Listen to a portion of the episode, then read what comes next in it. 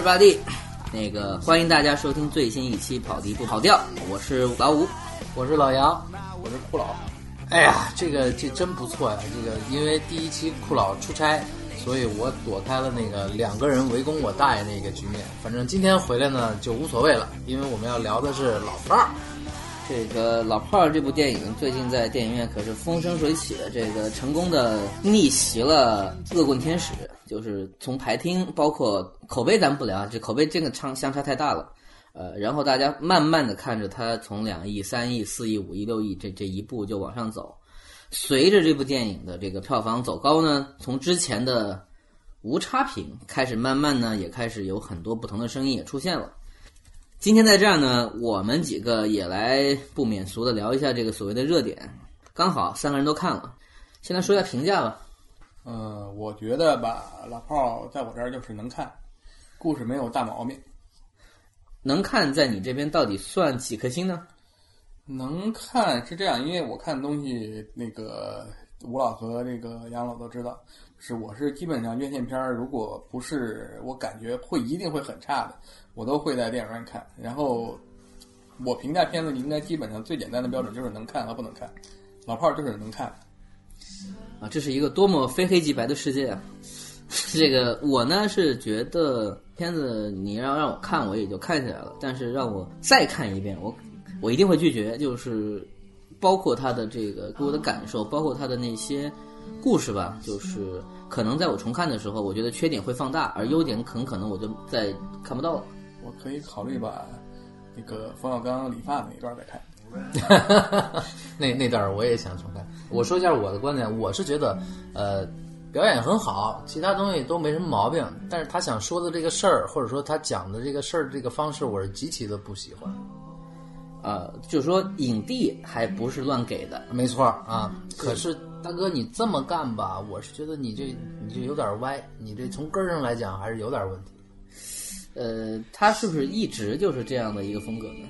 你们觉得这样一部电影到现在为止，就是他算是第六代导演当中，好像是应该是票房冠军了。你算陆川吗？要算，他超他超过了，应该是超过了那个九九层妖塔了吧？超过九层超过九层妖塔是应该的吧？你要说就不是你要说这样第六代的导演，咱们首先是这样，第六代导演就是应该是特指是电影学院，就是说王小帅、贾樟柯、张扬，就是娄烨等等这一批，同时代有冯小刚，但是他们不能算一代人，我们把先把这个摘出去。那同时代还有一位很我我个人很喜欢的，就姜文，他也要摘出去。对，就他都是他们是先是别的身份，然后进入了导演这个职业。咱们单说就这一辈儿的这些。好像目前，因为大家熟悉第六代都知道，他们主要以拍文艺片为主。这个呃不是，是以地下在文艺片中糟践自己媳妇儿为主。这个这怎么怎么糟践法啊？对吧？你比如说吧，这个老炮儿里面梁静，这是有目共睹的。这个已经算不错，就摊个煎饼，公交车售票摊煎饼，最后还得跟着自己男人出去打群架。然后那个，然后这个陆川老师如果也算第六代里面的话，这个当年对秦岚已经也还算不错，呃，南京大屠杀里面嘛，嗯，对对。然后这个王全安老师也是第六代吧？这个生活中的事儿咱们就不聊了。你看这个呃《白鹿原》里面，当然啊，当然这个这是这是媳妇儿，对吧？这个张雨绮老师这是正儿八经这是合法的媳妇儿。这个为了映衬这个张雨绮老师的这个身板儿，跟这个跟跟这个段奕宏老师安排对手戏。你然后像在之前这个包括于南老师啊，像孔林老师啊，这个对这个我们不聊私生活是吧？就我们聊的是创一个导演在一个女演员身上找到的创作欲望。对，我就说一点，你说你自己媳妇儿你都这么拍，是不是你的文艺水平或者说审美是有问题？对，所以这个你看看人上一辈人。是吧？不是，可能是，不然人家不没有人乐意。不是，你也看一下下一辈人，对不对？就是我这么着，我得插一句，这个我很久不推荐片子啊。这个我推荐大家去看一下这个《唐人街探案》。别的不说，你看看陈思诚老师是怎么拍的，你媳妇儿，就不让人碰呗。不是，连手都不让拉！这个男主角和女主角之间的关系仅限于搭了一下肩，你这个好吧，这个我们请收听下一期关于贺岁片中速，我们再聊一下《唐人街》。我拉回来，回头说老炮儿这样一个，它变成了一部成功变成了一部话题电影，而大家都知道，就是在中国现在一个市场上，就不管你这部电影你是好，你是差，你是没那么好，你是没那么差，你一旦变成话题，也就是说它变成了一个流行的一个词儿之后呢，它就很可能在市场上会新一轮掀起这种所谓大家要去电影院看，这个我个人觉得其实是个正常的现象。但往往呢，就会造成一个很奇怪的一个所谓的口碑的一个波动。比如说，你开始轻视这部电影的时候，你可能觉得，哎，我随便看看，你可能觉得还还还不错。可是到第第二批人进去，以后就觉得，哦，这什么呀？没有说那么好。然后再再到下一批人说，哎，没有那么差。就是咱们把这些杂音呢，先都排除在外。老炮儿这部电影来说，还算挺好看的，就它的可看性本身还不错。而这个呢，我必须要说，这是得益于咱们奇特的这个伟大的电检制度，就导致其实咱们没有太多机会在电影院当中看到有这么多粗口，有这么多自然态，以及有这么多那种所谓的，呃，你说强情节、强冲突吧。大家回头可以想一想，咱们其实大部分时候看到的电影都是挺假的。我并不是说老婆有多真实啊。他给你描绘出的这个世界，他的那个情绪，你是一下就能到你面前的。就比如说那个看过都知道，第二场戏就是他和那个张译所扮演的城管的这样一个对峙。咱不去评价说他这个行为对不对，可是当你说你如果在街上看到这么一个场面，你你想不想看下去吧？就一帮人起哄，城管打人不对，那么城管呢也自己有点理亏，这一巴掌他要打下去的话。你会不会觉得说，哎，好像我心内心当中有种所谓那种隐约的一种快感？这个呢，我觉得不管导演他是不是想为那些人发声，他至少抓住了这种心情，这个是电影可看之处。而同时，我个人态度，这也就是并不是好事儿。他有一点点消费了一些东西，包括我也一直觉得，因为网上一直有一个说法，这不就是《阳光灿烂》的续集吗？我要说，还真不是。呃，老炮儿他们不是马小军他们小时候长大了以后的样子。那个老炮儿应该是马小军他们骑着自行车拿砖拍的那帮孩子。对，那大院儿的那是另外的。大院儿是他们的对手。对，他们这样看，他们现在那里面的年龄，如果是以五十多岁来论，应该差不多就是五十多岁吧。对对对，五十多岁你倒退三十年，五几年的人吗？对，五几年的人，他们在六。五几年在六几年七年的时候就是二十岁左右，对，那不是正乱的时候吗？乱的时候就折腾呗。嗯，那要是这么算的话，应该是马小军他们那一代的，应该是同龄，差不多，差不多，差不太差差不太多，至少是一一一波人嘛，至少是经历类似吧。就是你说可能年龄上有偏差，但是经历的那个时代是类似。对，就是马小娟那帮人，大家如果记得的话，这个这帮人最后可是在大奔里面坐着的人。是，这个结尾还是很较劲的啊。这就是子弟嘛。而跟他们那个时候一起混不吝的打架的人，这帮人现在大家能看到修车的，然后那个学校里面给人看大门还是就陶德如那个角色是干嘛？老师还是什么？呃，类似应该是一个老师。然后还有一个人是，就是他有一个场景是从这个学校的这个操场边的这个铁栅栏送了个钱包，往外递东西，送了钱，对。这个其实可能是这个人的，其实这个角色他们他没有做深挖。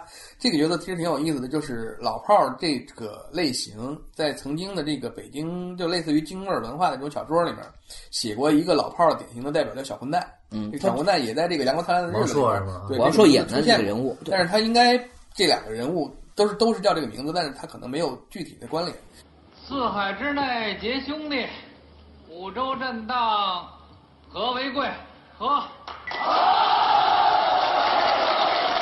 两波都去找了当时威震北京的小坏蛋，他的确是鼎鼎大名，人人都知道几个关于他胆大手黑的传说。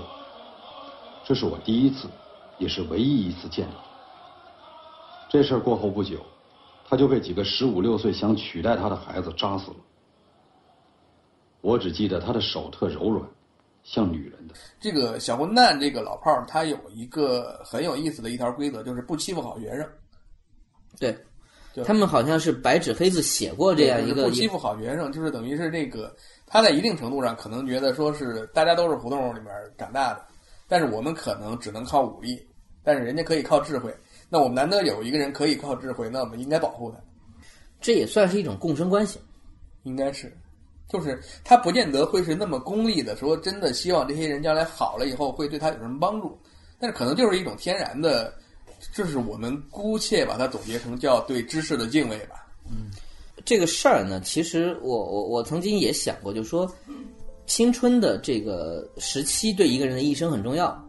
那这帮人的青春期正好是咱们都知道，就是没有受过什么教育，然后也没有办法给自己留下什么，就父母也没有得到什么机会，所以他们年轻到他们中年之前的那些时间，其实他们没有太多的办法去赚钱，包括他们只能按照他们那个时候所形成的生活方式和规则继续生活，所以这帮人现在过得不太好呢。我们不能完全说是咎由自取，也不能完全说是这个时代使然，就算是一种双向选择吧。因为在这故事里面，他特别表现老炮儿这个人物，如果没有那么些事儿，他过得其实还挺滋润的，他没有对自己的生活有太多不满，对吧？大家挺尊敬他。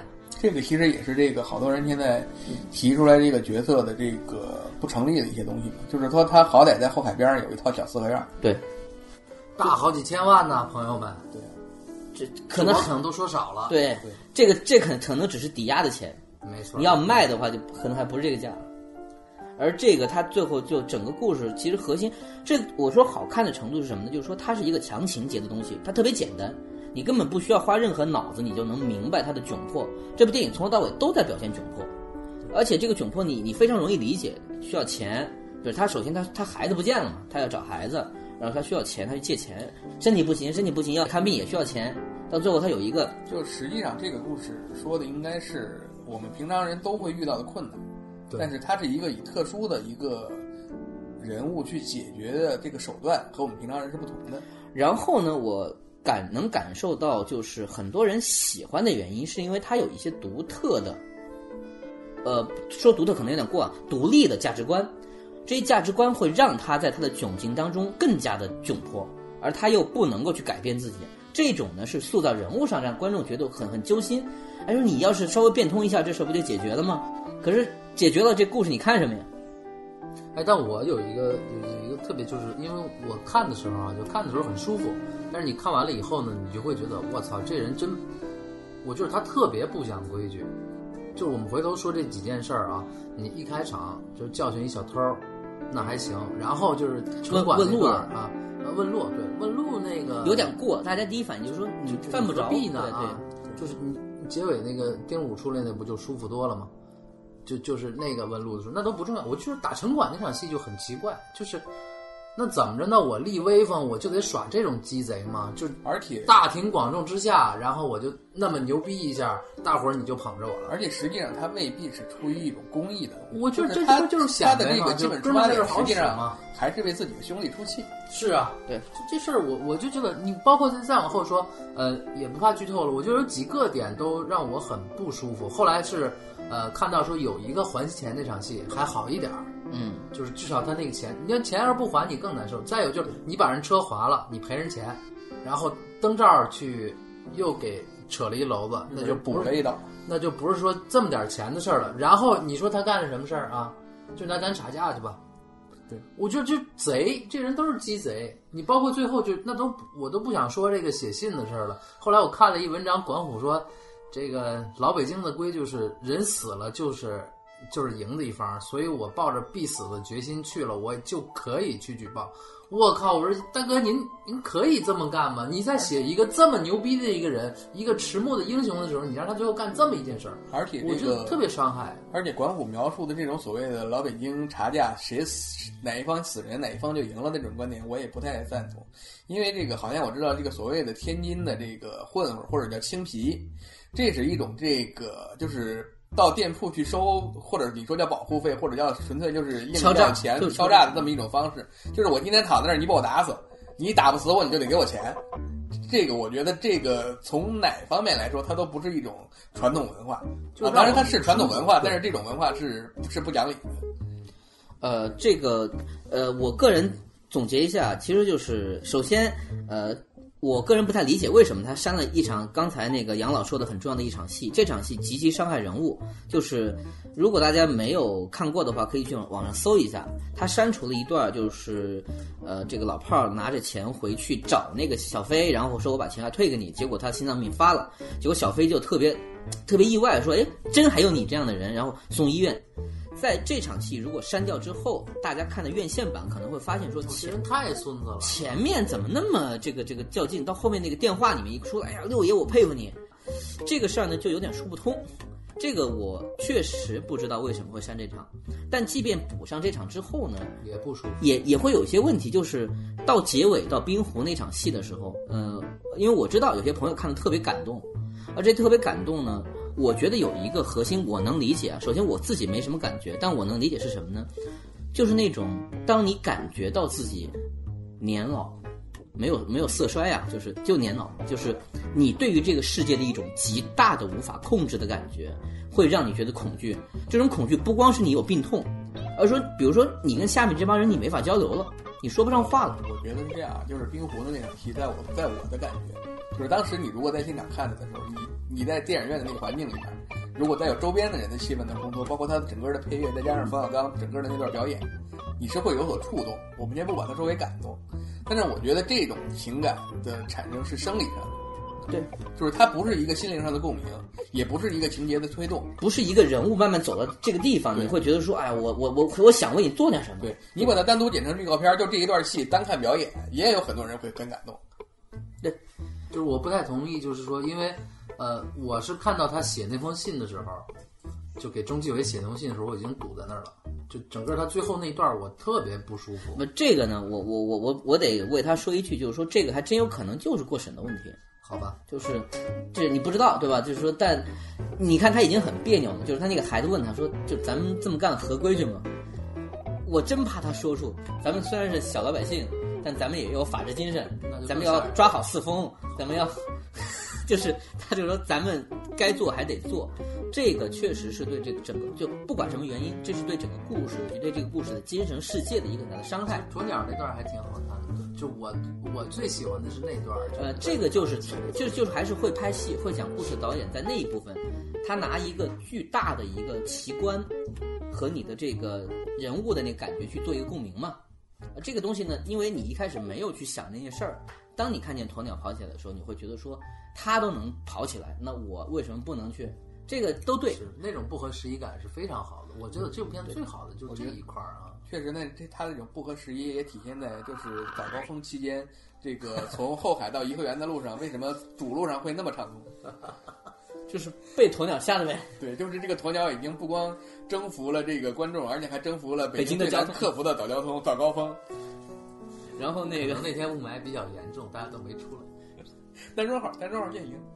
鸵鸟算双号，算单号，算双号吧。鸵鸟，我们这是非机动的，我们算限什么行啊？对这个算这个绿色，节能对环保绿色节能环保。他不能上主路啊。人上主路吗？人没上主路。对啊，不是，我觉得上主路，我们在追究他上主路的责任。哎呀，那他他有本儿吗？他上主路？不是这个，你等那个交警能把他拦下来再说。交警管不了的，交警只能管车，他也不是车。那就得找类似于这个野生动物协会，不是，我觉得这个他可能归城管之类的部门管。那就没问题了。六爷还能扇人给张译再添一场戏。我说个事儿啊，就是其实我想讲一个点，这个点呢很有趣，它并不是什么这个关于故事的点，就是吴亦凡所演那个小飞出场的时候，他在看一本书《小李飞刀》第二本。我觉得从创作，呸，我又开始咬舌头了。你们你们喝口水。我觉得从那个人物的创作上说，这个呢就一是下就顺。就得倒口是吧？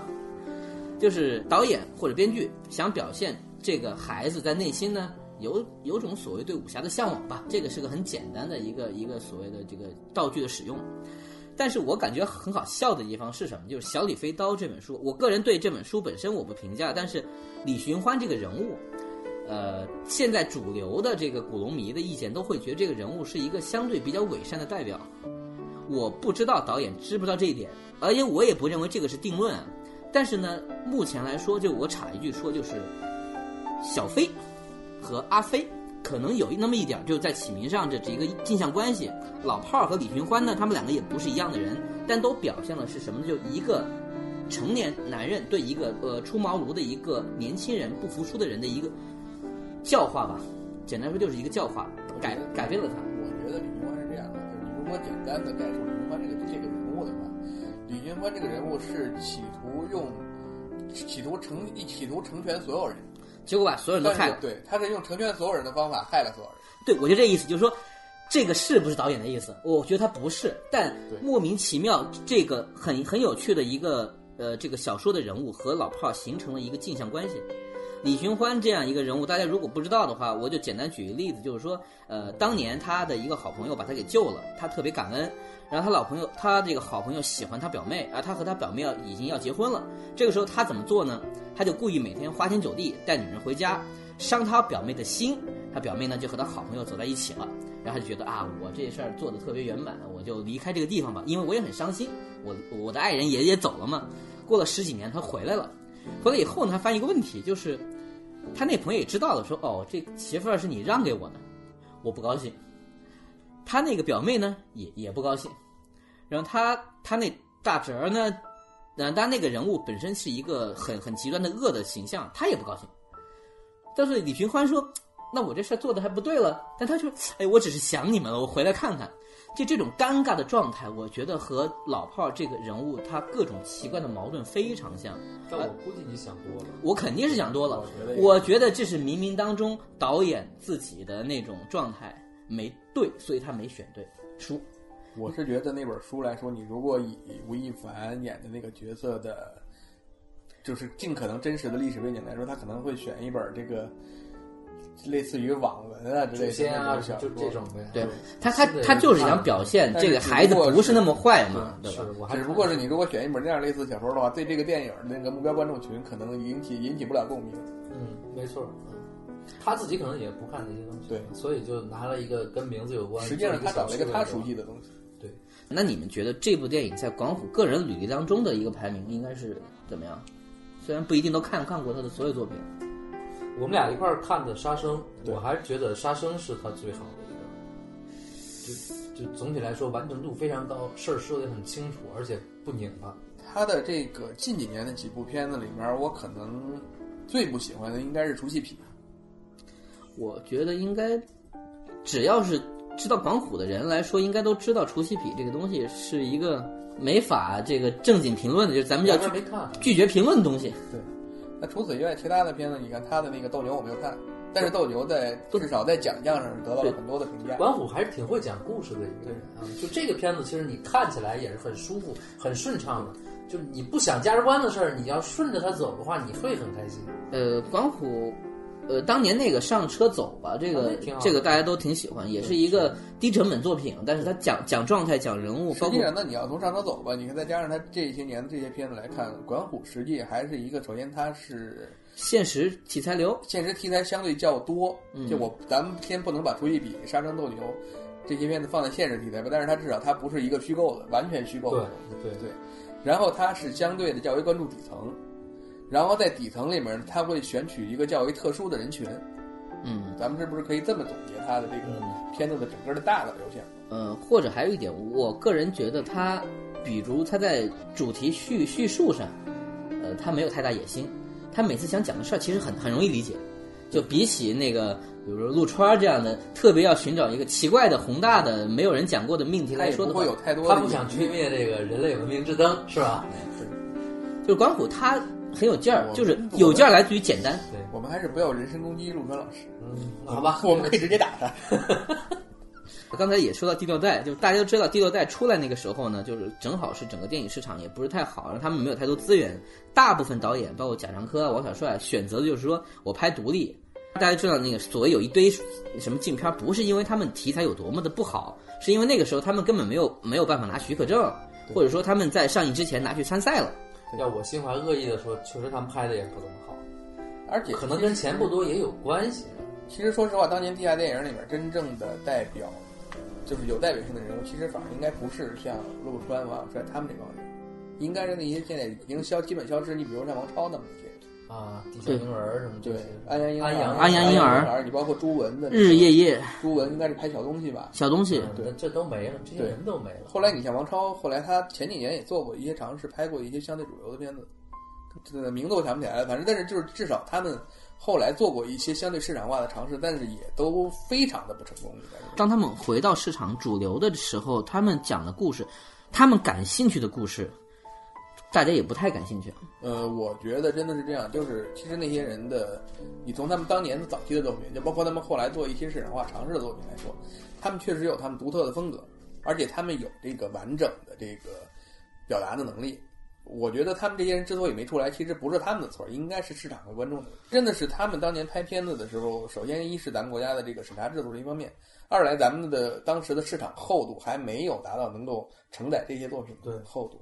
那会儿很尴尬，又不像后来，就是说可以那么拍其实拍电影。其实哪怕到了现在说今年的总票房四百四十多个亿，我觉得现在中国的中国电影市场的厚度也还没有到可以承载这些。呃，它的整个类型的分类依然非常粗，对，非常非常粗。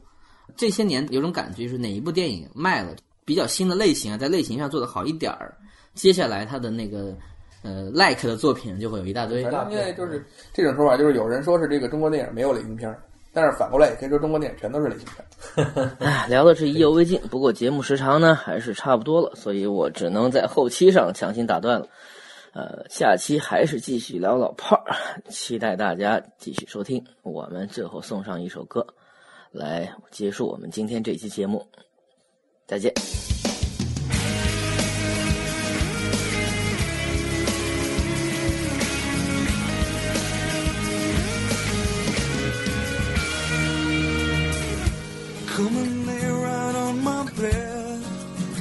And drink some wine. I'll try not to make you cry. And if you get inside my head, then you'd understand. Then you'd understand me. Why I felt so alone. I kept myself from love. And you became my